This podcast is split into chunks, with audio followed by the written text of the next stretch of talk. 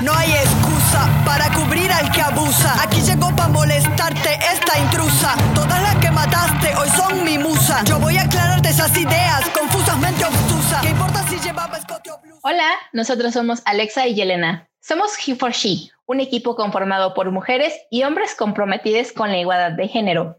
Nosotros hemos aprendido y hemos empezado a deconstruirnos. El movimiento social He for She está conformado por millones de personas de todo el mundo, en solidaridad y forma parte de la Organización de las Naciones Unidas. Fue fundado el 20 de junio de 2014 por la ONU Mujeres, con el fin de involucrar a los hombres y niños como agentes de cambio para la reivindicación de los derechos de las mujeres. De igual manera, para concientizarlos sobre el privilegio involuntario o voluntario que gozan, para que abran espacios para nosotras. En términos generales, es una lucha de mujeres para las mujeres en la que se involucran todos los géneros. Por una parte, estamos nosotras, quienes debemos cuestionarnos todos los días, es decir, nuestras acciones, nuestras amistades y relaciones e involucrar al feminismo en todos los aspectos de nuestras vidas para aprender y actuar. En el Instituto Tecnológico y de Estudios Superiores de Monterrey, Campus Puebla, firmamos el compromiso con la igualdad de género el 25 de noviembre de 2019. A lo largo del tiempo, hemos realizado foros sobre la equidad de género, ponencias, cafés feministas donde se discuten temas feministas, lives en Instagram con profesionales sobre situaciones que inciden en el género y espacios de convivencia entre mujeres. Mi nombre es Alexa Rojas y junto con mi compañera Yele estaremos siendo sus locutoras en este podcast Revolucionaria. Tengo 18 años, soy alumna de segundo semestre de Ingeniería Química en Campus Puebla feminista abolicionista y simpatizante del feminismo radical. Por otro lado, eh, mi nombre es Yelena Ramírez, tengo 19 años, este año cumplo 20, estoy cerca del segundo piso, amigos, y soy estudiante de cuarto semestre de Ingeniería Mecatrónica y aunque por más que quisiera tener una rama definida dentro del feminismo, Aún no tengo ninguna, ando navegando por varios de ellas, trato de informarme mucho, pero la verdad es que soy muy simpatizante del feminismo radical. Me gustaría llegar hasta cierto punto eh, de poder identificarme como feminista radical. me encantaría ir a las marchas, pero pues ahí andamos. Y pues primero que nada queremos que nos conozcan un poco, queremos que sepan un poquito acerca de nuestro camino como feministas y cómo es que también nos hemos ido involucrando acerca de esto. Y no sé si quieras, Ale, empezar con esto. Ah, cuéntanos un poquito acerca de cómo fue que tú te involucraste en el feminismo, cómo llegaste a He for She, qué piensas, te gusta mucho estar aquí o no sé, ¿qué, qué, qué te gustaría platicarnos? Pues bueno, he escuchado muchas veces y la mayoría de veces que las mujeres decimos que nos volvemos feministas con nuestra propia historia. Y creo que eso es algo completamente verídico. Eh, a veces es muy difícil contar esa historia, pero, pero pues sí, es la razón por la cual a veces decidimos dar este siguiente paso de construirnos, informarnos y empezar a buscar eh, la liberación de, de las mujeres, de nosotras. Saber que entre mujeres tenemos que apoyarnos y que tenemos que crecer juntas, pues es como lo que te hace cambiar, lo que te hace pues sí buscar más, más cosas para, para ayudarnos entre, entre mujeres, sobre todo.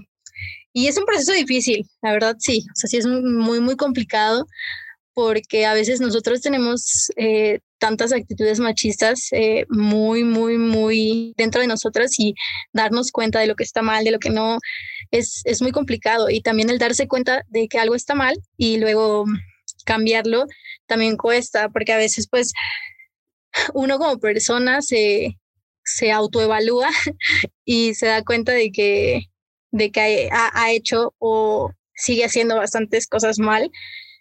Y pues eso es, es difícil, si es un proceso complicado. Eh, yo creo que es una de las cosas que casi no se dicen o que casi no se cuentan, casi no se ven de, del feminismo, es que de entrada es algo complicado.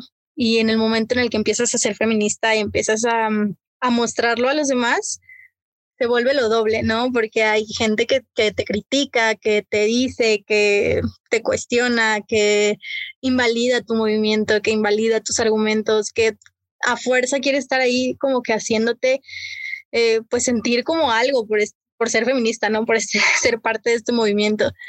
Pero, pero aún así es algo muy bonito, o sea, conoces eh, demasiadas cosas muy, muy increíbles eh, creces como mujer, siento que es algo muy, muy importante también el crecer como persona, crecer como mujer, el aprender a amarte a ti misma, el aprender sororidad con tus compañeras, es creo que la mejor parte del feminismo.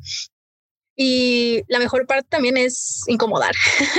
creo que lo que más me gusta es, es, eso, o sea, el, el, que, el saber que a las personas que no están de acuerdo les está incomodando lo que hago, me hace, me hace decir como, ok, algo estoy haciendo bien porque de entrada es, es eso, ¿no? O sea, es que te, te cuestiones, te, una vez que, que, incomoda algo, empiezas a cuestionártelo y una vez que te lo cuestionas, empiezas a crecer en ese rubro. Entonces siento que es como que la mejor parte.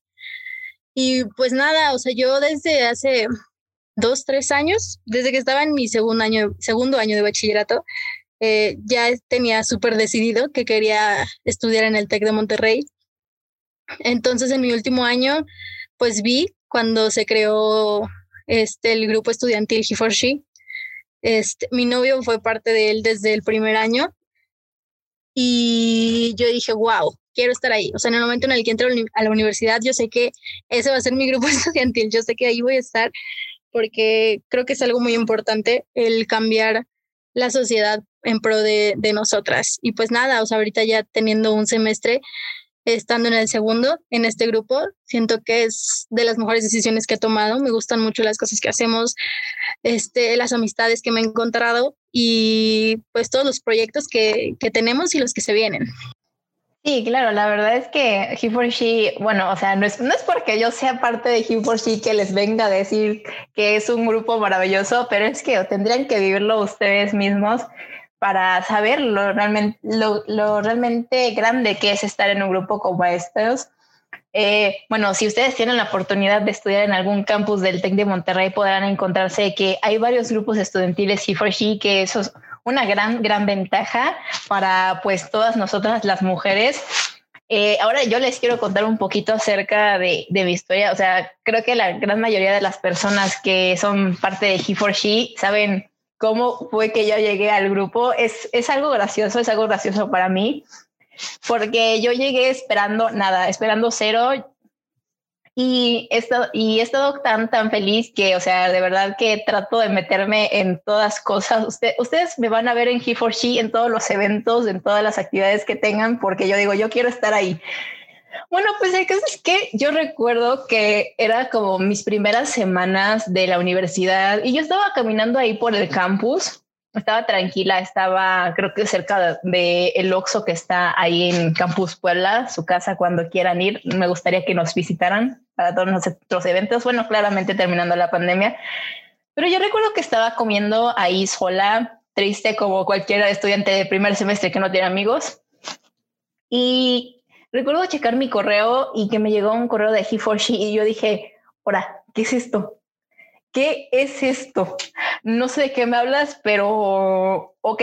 Entonces yo empecé a checar el correo y vi la convocatoria y dije, bueno, igualdad de la igualdad suena bien, o sea, no suena nada mal, pero quiero que tengan eh, este contexto en el que yo, yo, yo no era feminista, o sea, para nada. Habían algunas otras, unas que otras ideas en las que yo simpatizaba, pero siempre fui, o sea, bueno, como típica feminista hace varios años, ni feminismo, ni machismo, igualismo, o sea, lo, lo, típico, ya saben, ya saben cómo están las cosas. Pero, o sea, de verdad que yo no, yo no simpatizaba tanto como ahora, ni siquiera conocía acerca de las ramas, conocía nada. Era como un pollito bebé que apenas iba rompiendo su cascarón. Entonces yo dije, bueno, o sea, no creo que estar en un grupo estudiantil me dañe, o sea, digo, siempre dicen que es bueno meterte a grupos estudiantiles porque conoces a personas y vas, este, vas ganando muchas habilidades.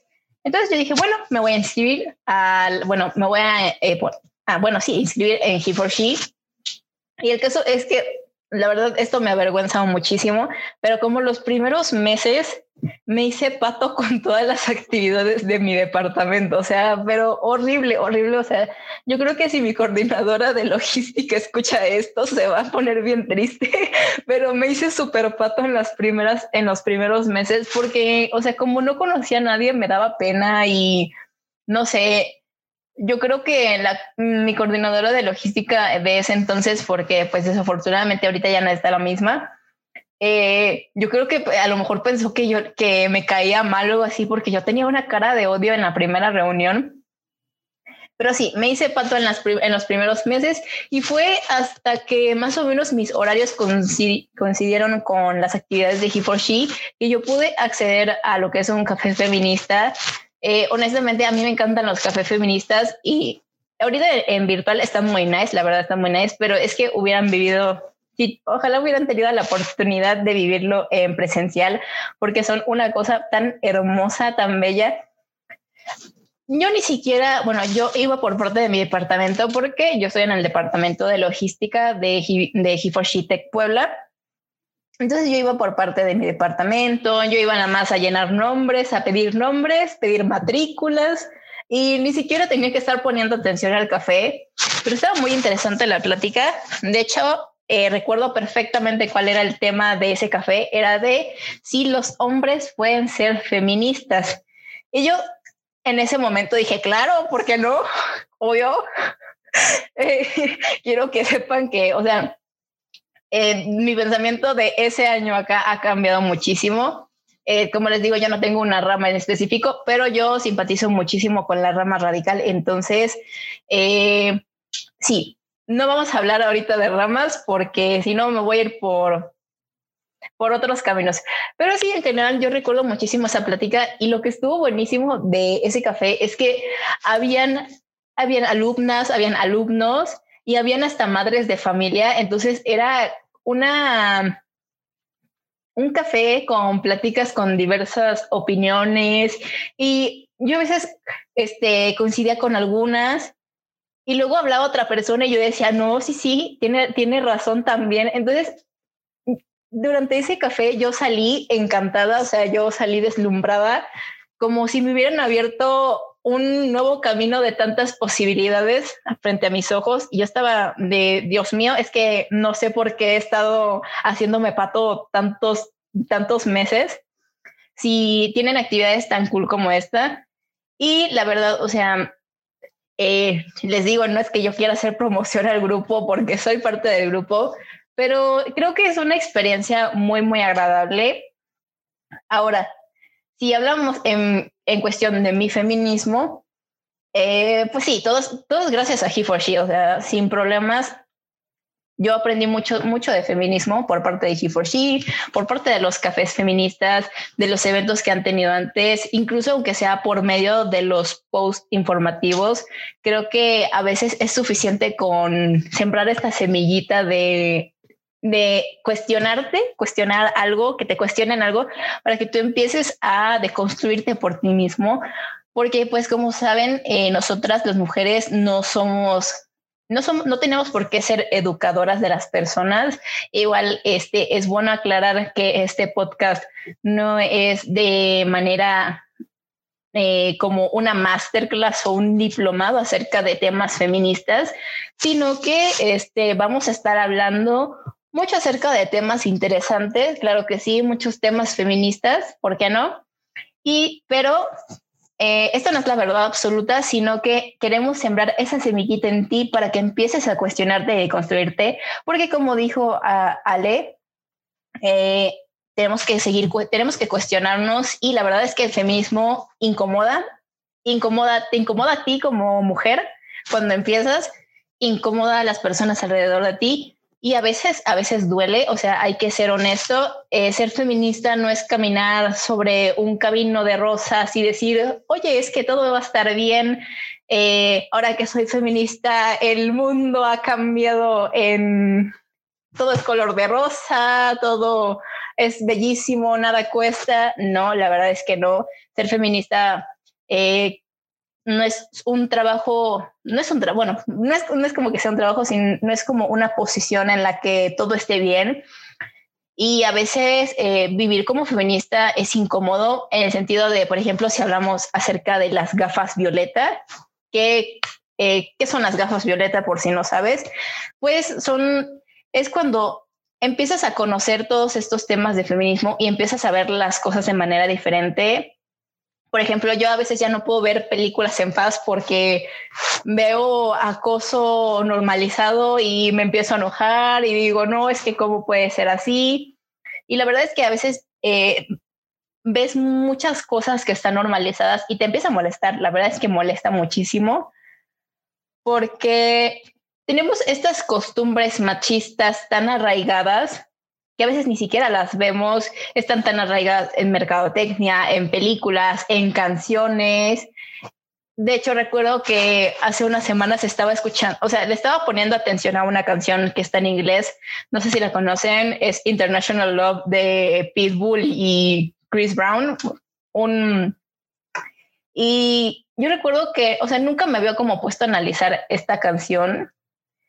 Y fue que empecé a ver la letra que dije, ¿qué onda? O sea, ¿Qué onda con la obje... Mm, ¿Cómo se dice esta palabra? Es que, perdónenme, no sé hablar bien, pero es cuando, cuando haces de la mujer un objeto, es que la verdad, o sea, a veces no puedo, no puedo decir palabras largas, perdonen ustedes, pero sí, cuando eh, haces de la mujer un objeto, y, o sea, son canciones, o sea, uno las piensa, dices, ah, qué buena está la canción, pero cuando pones a verla de qué habla, dices, ¿qué onda? Están viendo a la mujer como un objeto. Y yo de, mm, no, no, no, no, es, no es agradable. Y no sé, no sé, Ale, ¿cómo, cómo ves esta, cómo ves estos machismos tan arraigados que tenemos, porque la verdad siento que es algo triste, pero pues creo que es parte del feminismo el darte cuenta de todas las cosas que están tan normalizadas. Y la verdad es que la mayor parte del feminismo que duele, o que por lo menos me duele a mí, es saber que hay muchas cosas que cuestan muchísimo cambiar. Efectivamente, Yele, sí, sí hay muchísimas cosas que, que cuestan muchísimo, muchísimo trabajo cambiar. Y yo creo que hay otras que de plano nunca terminamos de cambiar, porque pues bien dicen que la deconstrucción es un proceso infinito, ¿no? O sea, que nunca te terminas de deconstruir porque siempre hay algo nuevo que aprender, siempre, siempre, siempre. Y pues es cierto, ¿no? O sea, como dices, una vez que te pones las gafas violeta ya no es nada igual, o sea, absolutamente nada, ni canciones, ni películas, ni series, ni es más, vas en la calle y ya encontraste algo que de verdad no va, no va. Y dices como, wow, o sea, te das cuenta de que es real esto, de que, de que este sistema patriarcal existe y que nos afecta, o sea, que realmente, a pesar de que de que muchas personas digan que no y que exageramos y muchas otras cosas, te das cuenta de que existe, que existe y que, que pues de una u otra forma nos, nos sigue oprimiendo como mujeres, a pesar de que ya tengamos muchísimas libertades gracias a todas, todas estas mujeres que hicieron y lucharon también por nuestros derechos, eh, pues sigue habiendo muchas otras que pues no. Y desgraciadamente vivimos en un país tan, pero tan machista que es México. O sea, creo que en todos lados hay machismo, eso es claro y es súper, súper, súper obvio, porque así se creó la, la, humanidad, ¿no? O sea, de una u otra forma, así nos han educado a todos. Pero México también es uno de los países más machistas que, que, existe, yo pienso, o así lo siento como mexicana. Eh, yo creo que duele, duele bastante el saber que, que una ya no puede ir por la calle tranquila, ¿no? O sea, que ya no puede salir y vestirse como quiera, que ya no puede subir fotos como quiera, que ya no, o sea, que tienes que pensar en cómo te vas a vestir dependiendo de la situación a la que vayas, ¿no? De que no, pues si voy a regresar sola, mejor me traigo mis 20 chamarras y pantalón. O de que claro. no, van a ir por mí, este, no, pues entonces sí me puedo ir de vestido o así. O sea, ese tipo de cositas tan pequeñas que los hombres no tienen ni idea, o sea, y que, que jamás van a pasar porque, pues no. Aparte, el lidiar con, con tantos argumentos a veces que dices como, wow, o sea, a veces todos los, los contraargumentos que te dan a los tuyos son el doble de machistas que lo que estás criticando.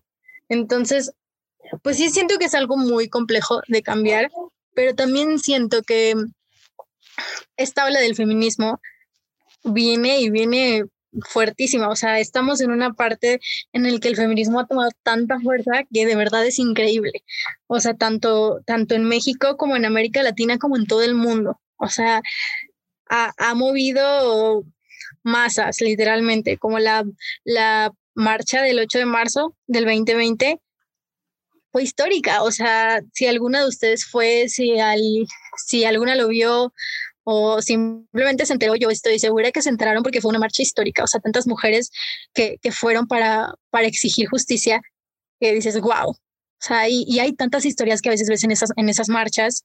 Yo afortunadamente he tenido pues la suerte y, y así de, de ir a, a marchas y es, es muy padre, o sea, es muy padre porque pues sientes como toda la sororidad con tus, con tus compañeras, sientes esa euforia y a la vez como el, el coraje y no sé, después eh, pasa que de repente sientes tristeza porque escuchas una que otra historia o te das cuenta de muchas cosas.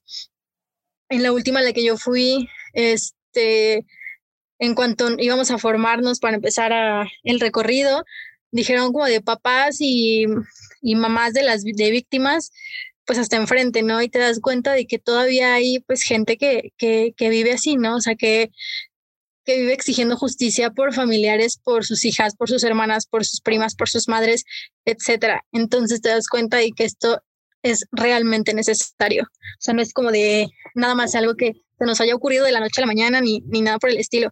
Es, es algo que se necesita tanto en el país como pues en todo el mundo, ¿no? Entonces, pues sí es complicado, pero, pero también es algo muy bonito, como dices.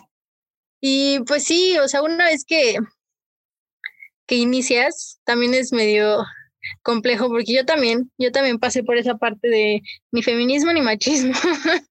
Creo que todas, todas hemos pasado por esa parte. Confírmenme, por favor, que todas hemos pasado por esa parte de, de que no es gente digo, no es hombres contra mujeres, es gente mala contra gente buena y así, ¿no? Ese tipo de cosas. Esos comentarios yo alguna vez los hice. Lo siento, lo siento. Una disculpa para todas mis hermanas feministas por haber hecho eso también. también hemos, eh, por lo que pasamos. Y pues de una u otra forma está bien. O sea, el, el iniciar a cambiar tus pensamientos y tus como costumbres, pues es algo es muy, muy bueno, a mi parecer, y que siento que es lo que hace el cambio. ¿Tú qué dices? No, sí, la verdad es que a mí me da mucha risa esta, me, me encantan o sea, los memes como de, de, estas feministas que recuerdan todo su pasado machista y es como que el cringe al mil, pero sí, yo, yo este, quiero eh, hablar un poquito acerca de lo que dijiste de que muchas veces no podemos este, salir sin miedo porque me acordé de precisamente de una viñeta que de verdad me pone muy, muy triste, porque si lo piensas muchas veces antes, eh, las chicas podían, bueno, no es como que el machismo no existiera ni los feminicidios no existieran, pero hasta cierto punto eh, no, no sé qué tan controlado estaba o por qué era así, pero antes muchas mujeres podían salir y la mayor preocupación era, no sé, salir mal en la escuela o algo así. O sea, porque yo recuerdo esta viñeta, no sé si la han visto porque ahorita está muy popular en Facebook, de una niña que le dice a su nana que tiene miedo porque cerca creo que de donde ella vivía eh, asesinaron a una niña y la descuartizaron. Y dices, oye, ¿qué, ¿qué, tan, ¿qué tan enfermo tiene que estar este mundo para que una niña tenga miedo de salir? para que a una niña este, la tengas que cuidar. Y dices, bueno, es que aquí también entra un poquito la pedofilia, ¿no? O sea, en el sentido de, ok, te gusta, eh, te gusta violentar mujeres, pero las niñas, ¿qué onda? O sea, ni siquiera son grandes. Y digo, ni, ni, ni siquiera ni las mujeres ni las niñas tendríamos que preocuparnos por este tipo de cosas. La verdad es que siento que es un, una cosa súper densa y sí, o sea, creo que, no sé, yo recuerdo que la primera vez que me acosaron, o sea, que yo realmente sentí miedo, fue cuando salí del gym. O sea, y yo, para, miren, en contexto, para que vean que la ropa no importa, que no importa qué ropa traigas, te pueden acosar. Yo iba con una camisa oversize, iba con unos shorts, pero también eran grandes, eran de estilo estilo niño, entre comillas. Y aún así, dos tipos no tuvieron este, ningún remordimiento de quedársele viendo a una niña de 14 años, porque eso, eso era yo, era una niña de 14 años saliendo del gimnasio. Y yo sentí miedo porque yo iba sola y pensé, ya no voy a volver a ver a mi mamá. o sea, en ese momento yo actué, yo actué como si no me importara, yo les menté la madre a esos bros, pero yo me estaba yo estaba temblando del miedo, o sea, porque yo iba al carro de mi mamá por algo. Este, creo que iba por dinero o algo así. Y yo, yo, o sea, yo temblé y no le quise decir nada a mi mamá porque, o sea, de por sí nunca me deja salir sola ni nada, o sea, porque mi mamá es muy consciente de esta situación con las mujeres, o sea, el contexto, eh, hay una paletería enfrente de mi casa en mi ciudad natal ni siquiera me dejan ir sola a esa paletería. ¿Por qué? Porque soy mujer. Entonces, o sea, chequense, empiecen a cuestionarse si es que no lo han hecho. ¿Qué tan feo tiene que estar este mundo para que a una niña que tiene una paletería enfrente no la dejen ir sola? Para que a una jovencita no la dejen ir en falda a la universidad. ¿Por qué? Porque a tu mamá le da miedo que le falten el respeto o que le hagan algo o para que una chica tenga miedo de meterse en problemas con un hombre privilegiado que pueda hacerla desaparecer. Porque la verdad quisiera decirles que no, pero yo cuando entré al TEC tenía miedo de eso, ¿saben? Es un miedo que sigo teniendo porque hay muchos, muchos, muchos hombres privilegiados dentro del TEC. No sé qué tanto, no sé qué hasta, hasta qué punto, pero yo siempre me dije, espero nunca meterme en problemas con un hombre del TEC, jamás porque, si, porque sé que si alguno tiene el privilegio, ni, no voy a volver a ver a mi mamá. Entonces, no sé, la verdad, este, no sé hasta qué cierto, hasta cierto punto el feminismo tiene unas partes tan bonitas como mencionó Alexa, que son la sororidad. Yo no he tenido la fortuna de estar en una marcha porque jaja, mi mamá le da miedo llevarme a las marchas. Ok, ni siquiera las marchas me dejan ir.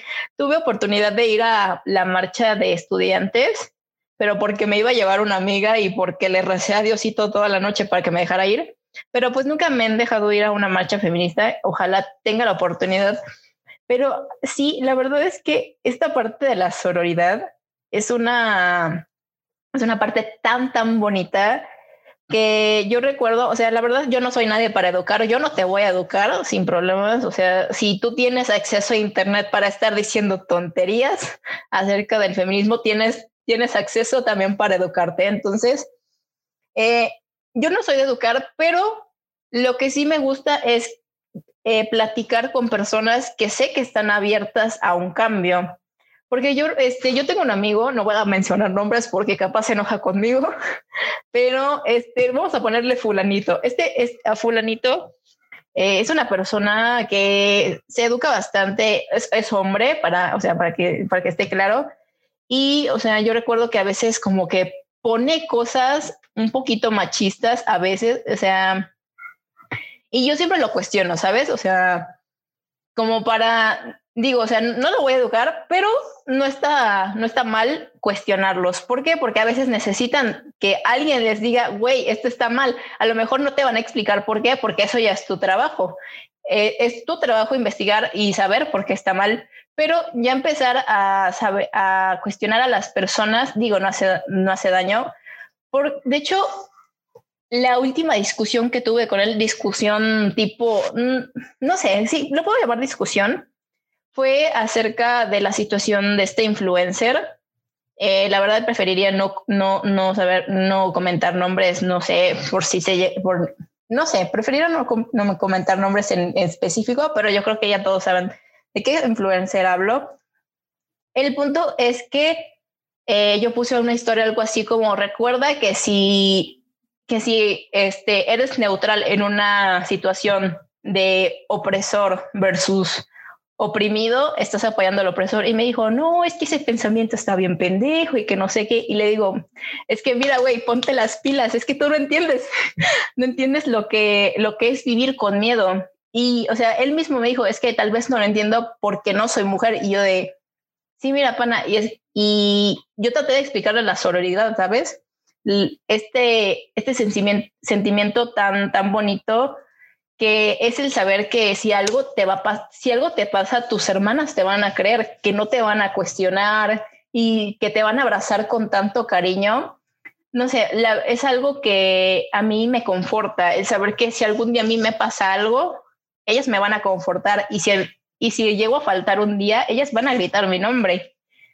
Entonces, yo traté de explicarle un poquito acerca de esto y no fue hasta que le empecé a contar esta misma experiencia de cuando yo salí del gym a los 14 años, fue que le empezó a caer el 20, a caerle el 20 de que, de que a veces estas situaciones de, de agresión hacia la mujer no están tan lejos como uno quisiera que todas tus amigas tienen una de estas han pasado por alguna de estas situaciones y fue que le, o sea, que empezó a entender un poquito acerca de esto.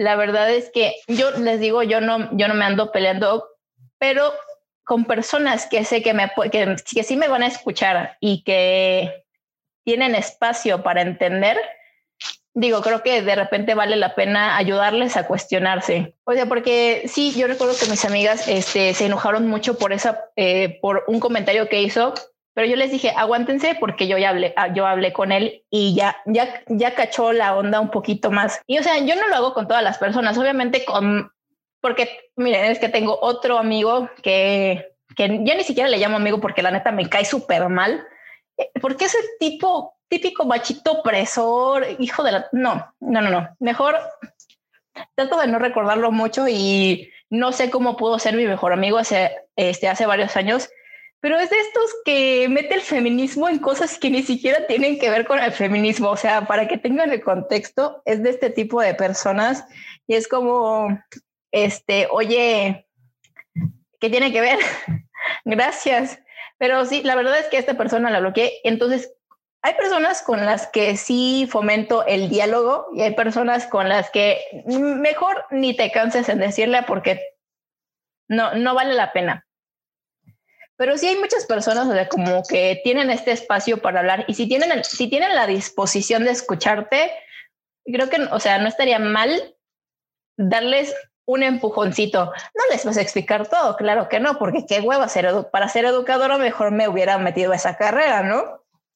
Y educadora no soy, pero de vez en cuando un empujoncito a personas que sí estén dispuestas no hace daño. Creo que, de, que podemos eh, impulsarlos a que aprendan muchísimas cosas. Y este, no sé, la verdad, no sé, recuerdo cada, vez que pienso en la sororidad, no sé, siento bonito, siento como un calorcito. Es porque a veces, bueno, no sé, como mujer, como mujer no apegada a los estándares de belleza, o sea, ustedes no, ahorita no me, no me conocen porque no, no saben cómo me veo, pero yo les digo, no soy una mujer apegada a los estándares de belleza a veces creces con mucha envidia, mucha envidia de las mujeres que sí están apegadas a estos estándares de belleza y a veces crees que su vida está como este, solucionada y todo, pero una vez que entras al feminismo empiezas a aprender muchísimas cosas y sabes que estas, estas chicas que también están apegadas a, a los estándares de belleza también pasan por muchas situaciones y bueno, o sea, digo, o sea, ya, ya, sabemos que no importa cómo te vistas, cómo te veas, siempre, siempre va a haber alguien que te va a acosar, pero a veces eh, el acoso que sufren estas chicas que están súper apegadas a los estándares es inimaginable, ¿no? La verdad siento que es, eh, no, no, es tan, no es tan bonito el estar apegado a estos estándares y a veces siento que los tenemos tan arraigados que es demasiado dañino. De hecho, les voy a contar algo que me pasó hace ratito. Una, una tengo, tengo una amiga de Estados Unidos que es enfermera. Este, y yo subí una foto de mi pancita, o sea, porque no sé, me, me dio ternura cómo se veía bien mi pancita. El caso es que esta chica me, me respondió a mi historia y me dijo, sí, estás bajando mucho de peso, yes, queen. Y yo de bajar de peso debería ser una felicitación, o sea, porque no sé, miren, yo, mire, personalmente yo, yo, yo, yo sí tengo que bajar de peso por salud. Porque a mí, a mí, yo fui con el doctor y me dijo, tienes que bajar de peso. Ok. Y yo me, me, estaba cuidando por estas situaciones. pero a mí sí me pone, mm, me molesta mucho que me digan, ay, es que te verías más bonita con cinco kilos menos. Y yo de, no me vería más bonita, me voy a sentir más sana, gracias. Pero es, es, muy triste el cómo nos arraigan estos pensamientos desde que somos chiquitas, porque miren, yo, yo pensaba que el que me dijeran que estaba bajando de peso era un, un cumplido, ¿ok? Y no fue hasta que vi la publicación de una, de otra amiga que, que precisamente comentaba acerca de esto de, de, ay, es que estás bajando de peso, te ves muy bien, no, no necesariamente es, es un cumplido. ¿Por qué? Porque nunca sabes qué está pasando esta persona para que esté bajando de peso. ¿Qué tal que tiene un trastorno alimenticio, que tiene un trastorno mental o no sé, la situación que tú quieras? Eh, este, este pensamiento que, no sé, de la gordofobia que vamos a estar hablando en algunos otros episodios del body shaming y todo esto. Eh, no quiero andar mucho porque si no sería como darles spoilers, cosa que no quiero hacer entre nos. Este, pero la neta es que yo hablo mucho, entonces, bueno. Pero la, la cuestión es que el punto es que tenemos estas cuestiones tan arraigadas y tan invisibilizadas que parecen de lo más normal, el de decir, ay, mi hija, qué guapa te ves, has bajado como 10 kilos, ¿qué hiciste? ¿Y qué, qué tal que tiene anorexia la morra? O sea, entonces, o sea, estas, no sé, estas, de hecho, creo que vi un, un TikTok acerca de esto, de la historia de una chica que contaba que contaba acerca de, de, de, su trastorno alimenticio y de cómo eh, a, este, a ella le decían que ella se veía excepcional. Ay, amiga, ¿qué te hiciste? Y pues que simplemente era que ella tenía anorexia. Entonces dicen, ¿cómo, ¿cómo no enamorarme de mi enfermedad si me están diciendo todo el día, todos los días que me veo súper mejor?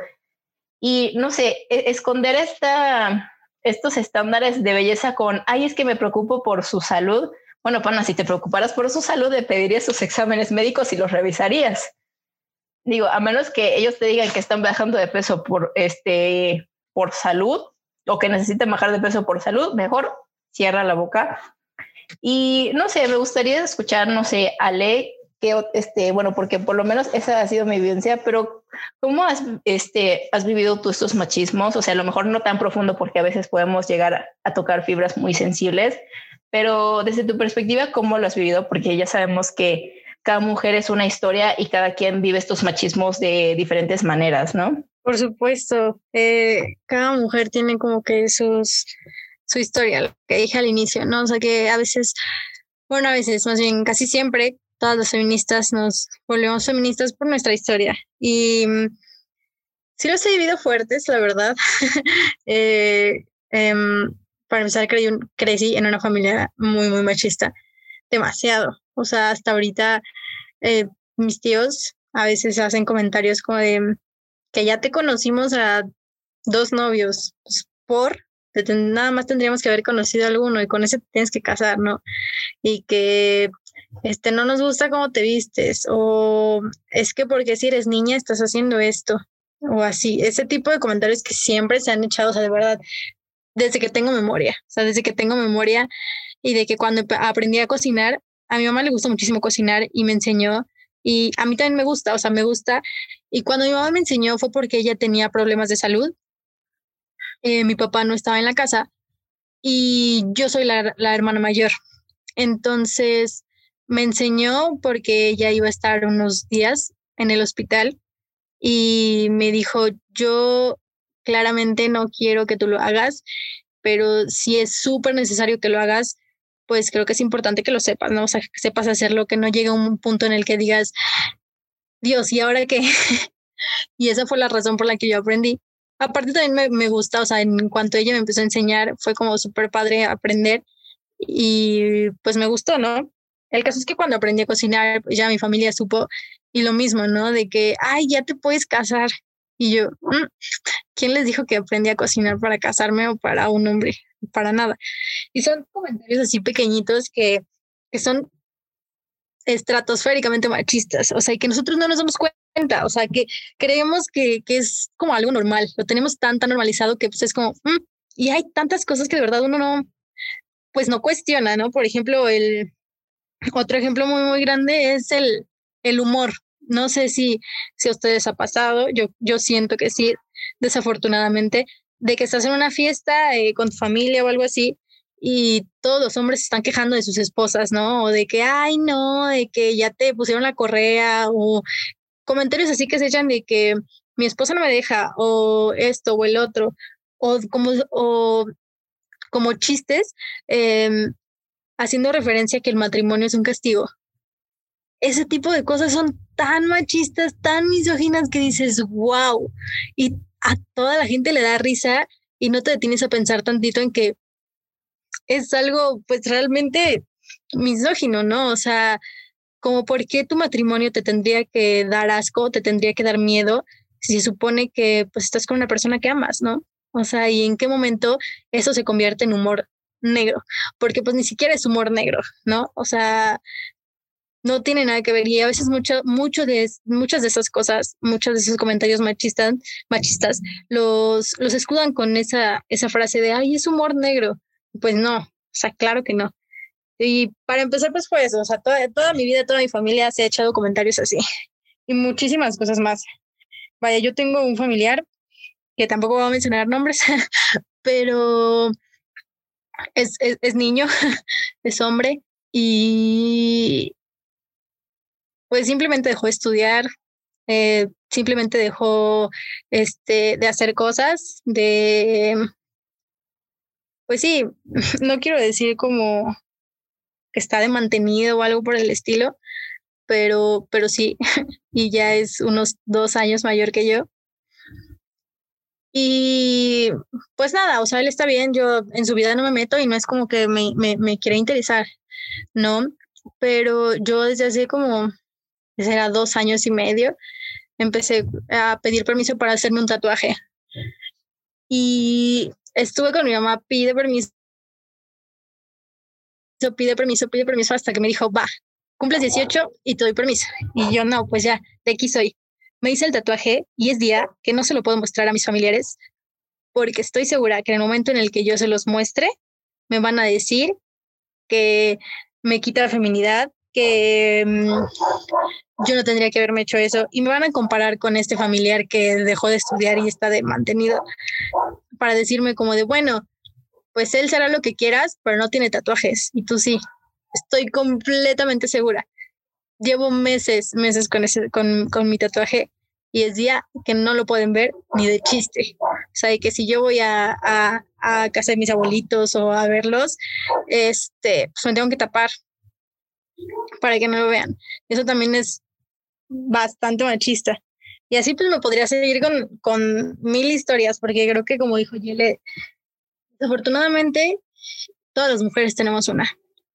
Al menos una historia en la que nos hayan acosado, en la que nos hayan hecho menos por ser mujeres, cualquier tipo de, de, situación pues parecida. Todas, absolutamente todas tenemos una. Y si es que ustedes piensan que no tienen una, tal vez no se han dado cuenta que fue acoso o que fue violencia. Y está bien, no se los juzgamos ni nada porque a veces cuesta trabajo, cuesta trabajo darnos cuenta de, de, ese tipo de violencia que sufrimos y cuesta mucho trabajo. Yo después de cinco años me di cuenta de algo que me cambió para siempre. Entonces, imagínense, cinco años después me di cuenta de esa situación y sí dije, wow, y hasta ahora me di cuenta que esa situación la, la he venido cargando y me dejó muchos, muchos traumas que pues yo no había pensado porque en el momento yo no sabía que eso había sido violencia. Entonces, no se preocupen, o sea, entre mujeres pues, nos apoyamos y vamos al paso de ustedes. Si es que ustedes no se han dado cuenta de algo que les haya pasado, o sea, de una u otra forma en algún momento lo van a, pues lo van a saber, lo van a notar y en el momento en el que lo noten y lo quieran contar, nosotras vamos a estar ahí para decirles yo te creo y yo te apoyo. Porque como dijo también Yele, es algo súper, súper bonito del feminismo. De que si una hermana sale a decir algo, a denunciar, a contarnos algo, todas es como, ok, yo te creo. No me importa si fue hace 50 años, yo te creo. Y otro ejemplo así súper, súper, súper, súper metido es este, precisamente ahorita que dije hace 50 años, es el de el de nuestras abuelitas. No sé si alguna vez han visto algún meme que dice como de, ah, es que los niños de ahorita ya, este, solo piensan en sus relaciones y así. Y dice, mi abuelita a mi edad y con la foto de tantos hijos, ¿no? ¿Alguna vez lo han visto? Eso eh, a mí también se me hacía gracioso, también eh, era, en el momento llegó a ser gracioso para mí, pero me di cuenta de que a la mayoría de esas abuelitas o bisabuelitas que les pasó eso, las casaron o las vendieron o las raptaron antes de ser mayores de edad y las hicieron ser madres antes de ser mayores de edad. Y algunas las hicieron ser madres sin que ellas quisieran, simplemente por el hecho de que estaban casadas y tenían que satisfacer ciertos roles y ciertas cosas que pedía su marido. Y ahí nos damos cuenta de que también pues, las abuelitas han de tener su historia, tienen su historia. Y por eso si alguna de ellas en este momento quisiera venir a decirnos a las feministas como de no, pues saben que ya pasó toda mi vida y yo adoro a mis hijos, pero realmente lo que pasó fue que me raptaron y me violaron, nosotras le creeríamos y todo nuestro apoyo sería hacia ella porque hay muchas historias así también. Entonces, pues sí, siento que los machismos se viven diario y desafortunadamente, como les digo, yo siento que crecí en una familia machista y pues no seré la única, desgraciadamente no seré la única que, que haya sido así. Pero mm, pues hay que aprender a vivir con eso. no sé, o sea, es como no aprender a vivir con eso, eh, de manera de, ah, pues te aguantas, no, sin aprender a vivir con eso de que pues, saber cómo lo cuestionas y cómo haces que dejen de ser así contigo. Porque al menos aquí en mi casa, la casa de ustedes también, eh, así es. Ah, eh, cualquier cosa, en el momento en el que yo empecé a informarme, ya cualquier cosita era como, esto está mal, tanto con mi mamá como con mis hermanas, como con mi hermano y con mi papá, no, hombre, no, hombre, o sea, de verdad no saben cuánto. Este, yo creo que me han dicho muchas veces Em, que pues si yo no le cuestiono a mi novio y a mi papá las cosas. Y yo no, hombre, si, la, si las cuestiono en Facebook, no saben, o sea, no saben. Mi papá y mi novio, las chingas que se llevan todo el tiempo, cosa que dicen, cosa que se les cuestiona, de verdad. Y creo que, como dijo Yele hace rato, no es como de que tengamos que darles cátedra, pero sí, sí, sí está padre como hablar con una persona que esté abierta a, a cambiar su mentalidad, ¿no? A que diga como de, pues le va, tal vez me cueste, pero vemos en qué estoy mal, ¿no? Y esa es la situación como con, con mi pareja, o sea, sí también todo el tiempo es como de, no, pues platicamos, dialogamos y decimos como de esto está mal y a veces es la misma relación, ¿no? Como de, ok, ¿qué tan normalizado tenemos que yo tengo que hacer esto como novia y tú tienes que hacer esto como novia? no, pues tanto, ah, no, ok, pues hay que cambiarlo, ¿no? O sea, al menos si no es para todos, al menos para nosotros, porque nosotros estamos, estaríamos dando un ejemplo si es que así se puede ver, ¿no? Entonces, pues sí, les digo, no no saben, entre, entre las personas o las figuras, eh, ¿cómo se dice? Pues sí, los hombres como más cercanos de mi vida sí se han llevado bastante. Les digo, si, si yo cuestiono cosas en, en, otras personas, no saben con ellos, de verdad, no saben. Es muy, muy intenso, pero pues a la vez está padre, o sea, que, que intenten poner como también parte de sí, porque siento que también parte muy importante de, de este grupo de He y de la visión y misión que tienen es eso, o sea, que también se den cuenta que de una u otra forma, eh, con este movimiento, con lo que es el feminismo y con pues sí, o sea, con, con tirar el patriarcado, en algunas cosas salen beneficiados los hombres. Y es algo que no se han dado cuenta porque están tan metidos en sus privilegios y tan así que dices, wow. Y la mayoría de hombres que se quejan demasiado son los principales potenciales feminicidas. Entonces, eh, ¿les beneficiaría en qué aspecto? En que en tener a mujeres eh, liberadas en muchas cosas en las que también les afecta el patriarcado y creo que también hablaremos más a fondo sobre eso en otro episodio. Entonces tampoco les quiero dar spoilers, pero pues sí, es, es importante también que ellos eh, se den cuenta de sus privilegios y que a partir de eso intenten cambiarlo. Pero ojo, que intenten cambiarlo ellos, no que se quieran meter al movimiento, porque eso pasa muy seguido. O sea, muchas veces he visto que como de, ay, no, sí, que yo que ama de construir, que eh, y muy, muy aliado, pero al final le cuestionas otra cosa y se enojan. O quieren buscar protagonismo en, en el movimiento y pues no, ahí, ahí sí es como, pues no, papito, para afuera, porque esto no va a ser así. Y de una u otra forma, pues al final ya su ayuda termina sin serlo, ¿no? O sea, ya al final no es ni ayuda ni, ni nada, porque pues, quieren, quieren adueñarse de eso también. Y pues eso es algo que ahora sí no se va a permitir. Entonces, digo, tienen que ayudar y pues desde su propia parte, desde de construirse a sí mismos y desde tratar de construir a sus amigos también, a sus amistades. Como dijo Yeli hace rato con cierto caso de, de este youtuber, que youtuber influencer, no sé, Creo que esos dos, quién sabe. La verdad yo nunca lo seguí y yo agradecida con el de arriba porque nunca lo seguí. Pero bueno, este, con el caso de este güey, ¿no? De que todas sus amistades supieron y no hicieron nada. Bien, bien hay un dicho que siempre me dice mi abuelita, tanto peca el que mata la vaca como el que le agarra la pata. así, así literal, porque pues no, o sea, el quedarse sin hacer nada como hombre se llama pacto patriarcal, amigos. Lo siento, también tienen que tomar acción porque esto también les corresponde hasta cierto punto. Solo que, como les digo, ojo, sin buscar protagonismo y sin meterse en nuestro movimiento, porque eso sí ya, ya está feo.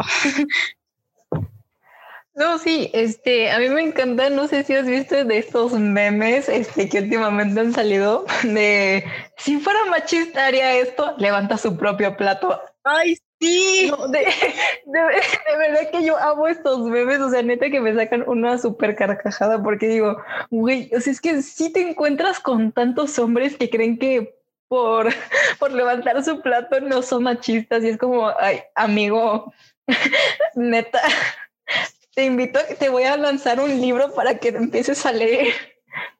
Pero ah, sí, o sea, de verdad, y también me, me, encantó, me encantó lo del dicho de tu abuelita, tiene, tiene tanta razón.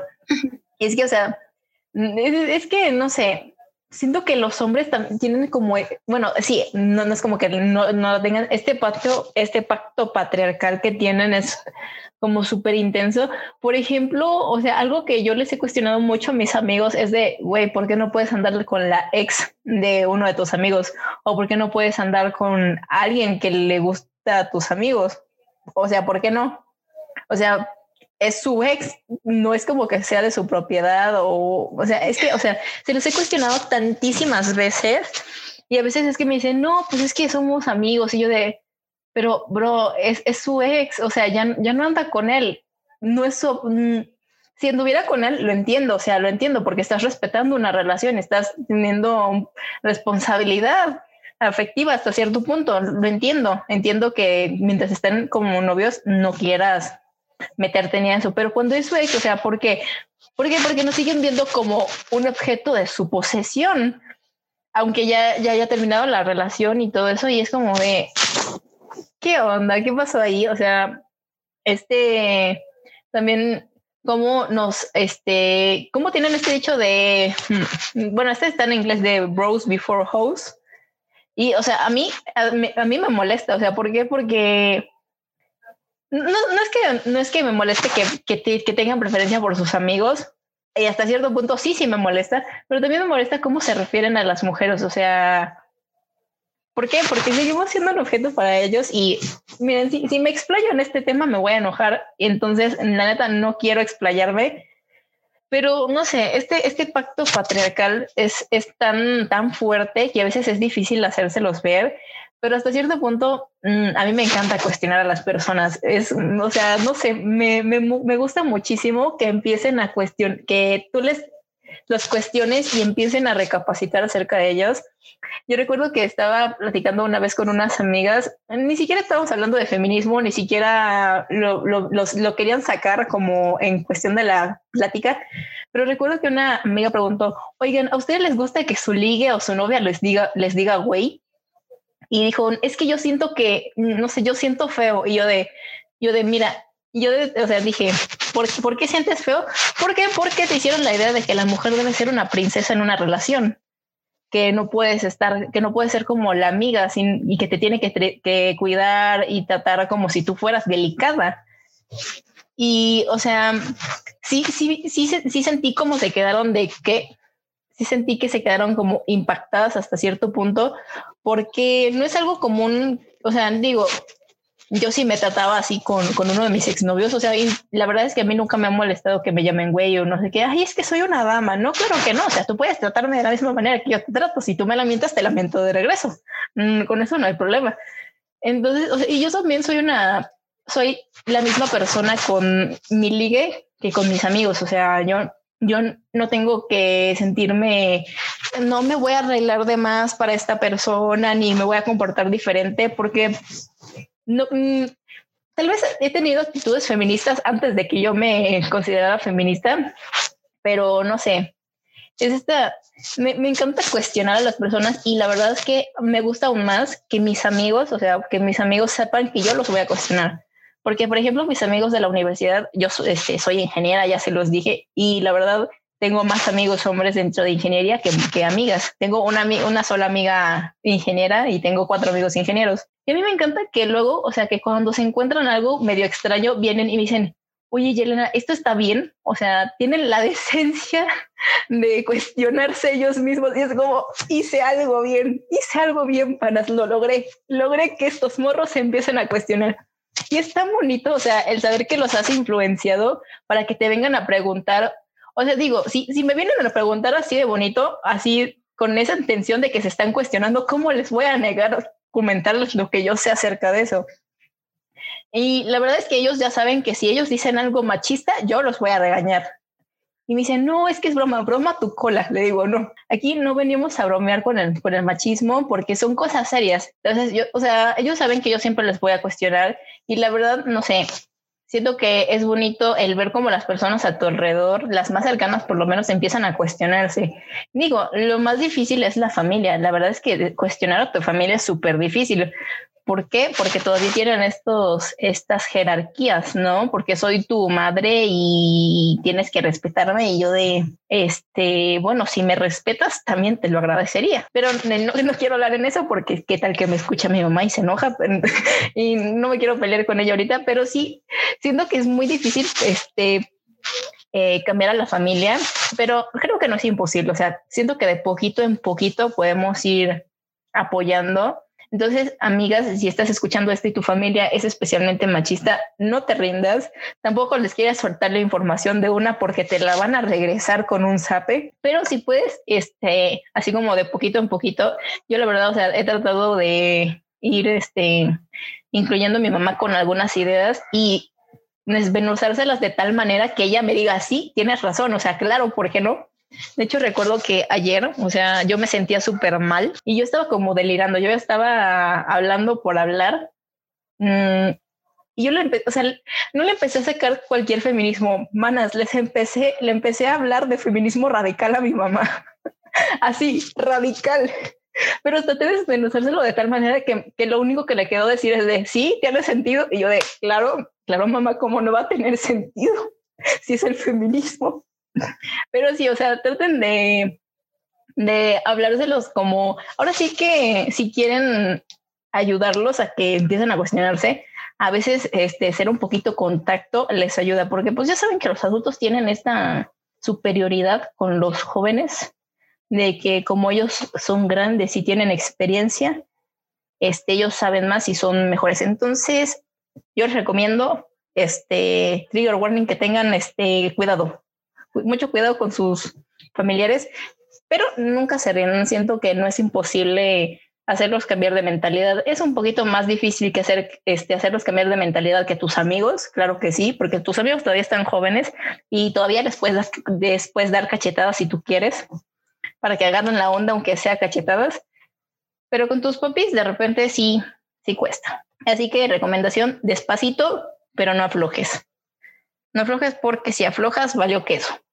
Aunque, o sea, la verdad, a mí lo que, lo que me hace mucha ilusión es que por lo menos mis hijos van a estar educados, bueno, si llego a tener hijos, si tengo la fortuna, de si llego a tener hijos, van a estar educados con perspectiva feminista, ¿eh? Y yo digo, creo, o sea, creo que estas generaciones que han estado alzando su voz son como lo más chido porque, no sé, a mí me da bastante gracia que nos digan la generación de cristal y no, no es que que seamos delicaditos o que no sé qué, sino que, bro, ya nos cansamos de que nos tengan que oprimir de esta manera. Es que yo a tu edad ya tenía cinco terrenos, cinco trabajos. Yo decía, bro, pero te explotaban de tal manera que no tenías ni salud mental y lo único que te quedaba era ir a golpear a tu esposa porque las cosas no salían como querían. O sea, eso le llamas vivir bien. Digo, o sea, entonces no sé, yo creo que deberían estar orgullosos de que sus hijos se estén levantando por sus ideales, ¿no? O sea, a mí, a mí me daría tanta ilusión.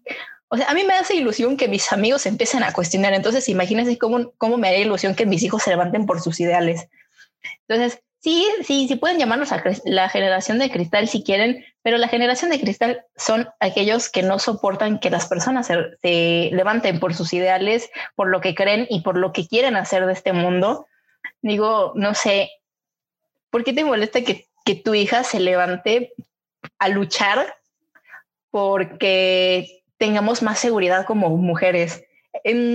ya, o sea, quitemos, o sea, quitemos de lado otras cosas como lo es los estándares de belleza y ese tipo de cosas, sino que simplemente tengan seguridad de que ser mujer no le metan miedo de que de salir con falda o salir en general porque ya no es solamente salir vestido de una manera, porque ya sabemos que tu ropa no, no hace que, no, no minimiza la, la, cantidad de acoso que puedes tener, porque no sé, ya, ya han hecho muchísimas campañas acerca de que no importa qué ropa uses, siempre puede, siempre va a haber un degenerado que te va a acosar sin problemas, aunque lleves pantalón, aunque lleves falda, lleves vestido, lleves hasta, no sé, estos, no sé, vestidos hasta los tobillos, no, importa lo que uses. Entonces, la verdad, no sé, a mí, a mí me, daría mucho orgullo, no sé, si yo fuera mi mamá, yo estaría orgullosa de mí. Bueno, yo estoy orgullosa de mí, claro, porque pues no, es que no saben el globo mental que yo tuve durante estos años. Entonces yo, ese es mi orgullo mi, el, mi mayor este, logro en esta vida es ser feminista sin problemas. No puedo decirles que tengo más logros, pero es, no sé, siento que ser feminista es un gran logro. ¿Por qué? Porque has cambiado tu mentalidad de tal manera, no sé, siento que es algo tan bonito el ver atrás y decir, es que cómo cambié a tener esta mentalidad tan bonita y tener tantas hermanas y tener algo por lo que yo creo y lucho no sé si es, es algo, algo tan, tan bonito y miren, yo les voy a hacer una recomendación a las chicas que nos están escuchando. Cuando hayan She for She's, métanse, sin problemas, métanse. O sea, están tan buenos, o sea, a veces es que nos echamos la platiquita y no saben, o sea, muchas de nosotras ni siquiera nos conocemos, o sea, de verdad no nos conocemos, pero estamos hable y hable y hable. Se supone que son de dos horas, pero Muchas veces nos hemos echado hasta tres, tres y media, casi cuatro, porque, porque la verdad es que te sientes tan cómoda con hermanas que no es como que te quieras ir, la verdad, o sea, yo me, las veces que yo lo he entrado a los She for She's me he quedado todo el tiempo y yo salgo súper feliz, no sé, les recomiendo mucho que entren a los She for She's y, creo que este semestre van a estar súper bomba. Igual los cafés feministas van a estar súper padres. O sea, no les quiero hacer spoilers. Yo ya sé qué va a pasar, pero no les quiero decir. Así que yo les recomiendo que entren a todos estos eventos. Les digo, no es porque yo sea de parte de He for, de He for She, aunque yo no fuera parte, yo creo que los recomendaría. y este, no sé si ya le quieras decir algo porque creo que me voy a morir de la garganta. Pero uh, hablando en este momento que dijiste lo de los, los She for She, de que ni siquiera nos conocemos la mayoría, un update súper gracioso. Yele y yo estamos conduciendo este, este podcast y no nos conocemos en persona, claro que sí. no, nunca, nunca jamás nos hemos visto y así, pero no manches. Bueno, yo siento que hicimos un match muy cool eh, en tanto ideas como en muchas cosas que fue increíble y la verdad empezamos a hablar, empezamos con ese, ese chisme y, este, y esta, esta onda de contarnos cosas en un she for she que yo entré y yo como, no, amiga, estoy, me siento triste por esto, por esto, por esto y todas como, no, pues no, no te sientas triste y así. De esa forma empezamos a hablar. Después en el momento en el que fue como, ah, va, pues nosotras vamos a llevar el podcast. Nos dijeron, pues tienen que hablar para que pues se vea que se llevan y así. Y yo, no manches, por un momento me dio ese pánico escénico, bueno, no escénico, pero ese pánico. pero aún así, o sea, empezamos a hablar ella y yo, y no, fue increíble. Entonces, sí, sí estaría muy padre todas las que escuchen esto y tengan la oportunidad, métanse. O sea, de verdad no importa si son o no alumnas del TEC, las actividades son para todas, para todas literal. Y el She She es un espacio solo de mujeres en el que pues hacemos eso, o sea, y a veces hacemos como juegos, hacemos skincare, hacemos un montón de cosas, de verdad. Y está muy padre porque pues ni siquiera nos conocemos, pero todas chismeamos, increíble, en serio, en serio, como dice Yele, a veces se supone que son dos horas y terminamos con tres y tres horas y media, cuatro y dices, ¿en qué momento se me pasó tanto tiempo? Pero aún así no te importa porque terminas súper feliz. Y, y, así, así con todos los eventos, como también los cafés feministas, no, hombre, se vienen buenísimos. No, no, no se los digo porque, porque mi departamento los esté, este, ¿cómo se dice? los esté coordinando, ¿eh? No crean. Pero, no, sarcasmo. Este, no, sí son, son, son espacios muy, muy, muy bonitos, muy sororos, muy, muy increíbles y que están abiertos como a, al diálogo.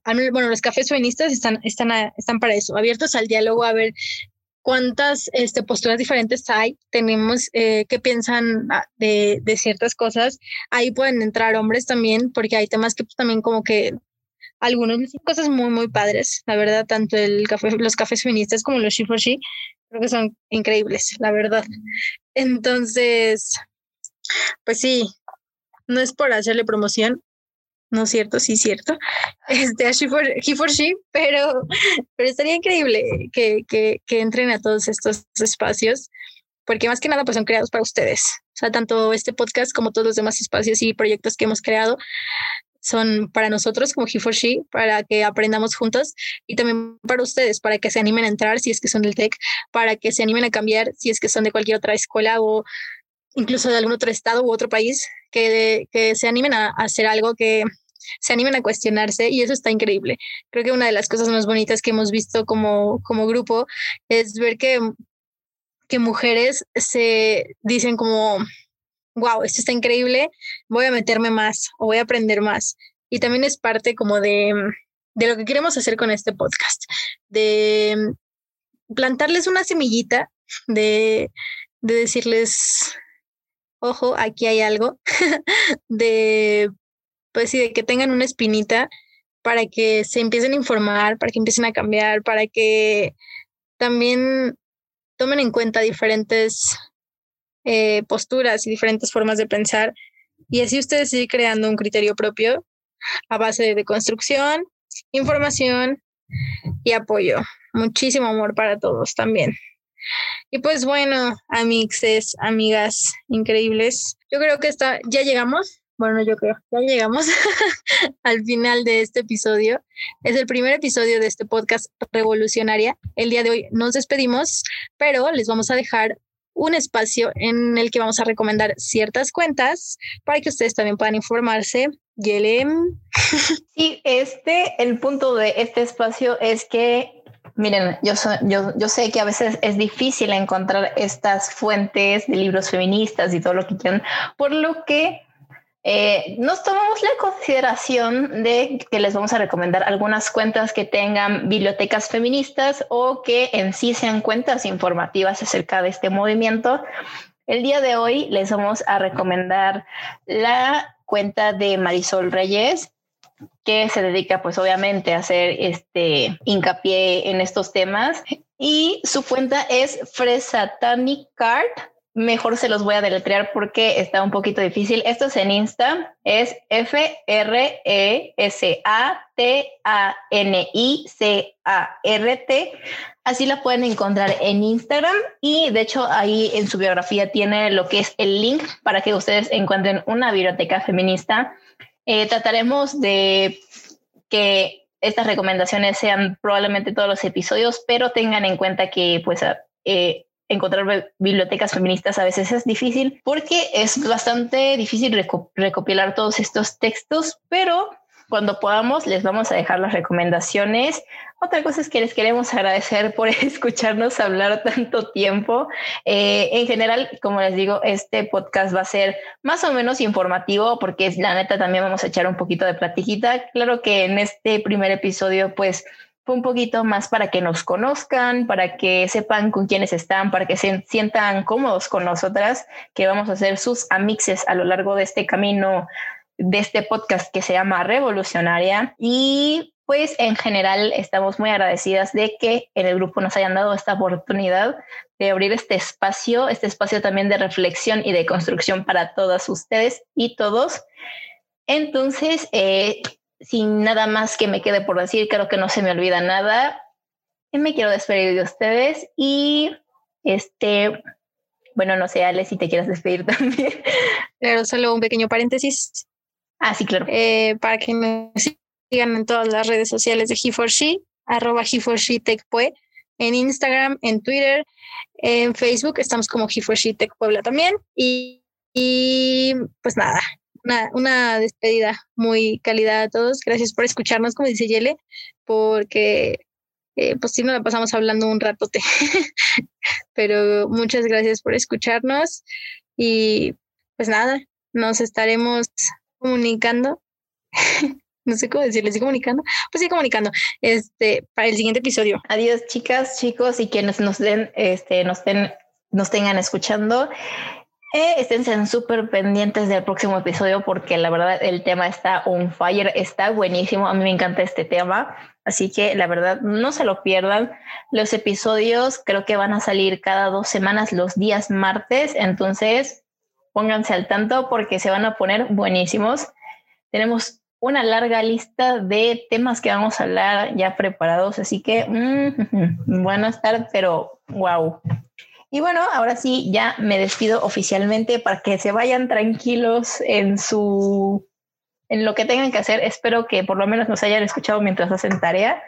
Entonces, eh, muchísimas gracias por escucharnos otra vez y adiós vas a humillar, tú no me vas a gritar, tú no me vas a someter, tú no me vas a golpear, tú no me vas a denigrar, tú no me vas a obligar, tú no me vas a silenciar, tú no me vas a callar.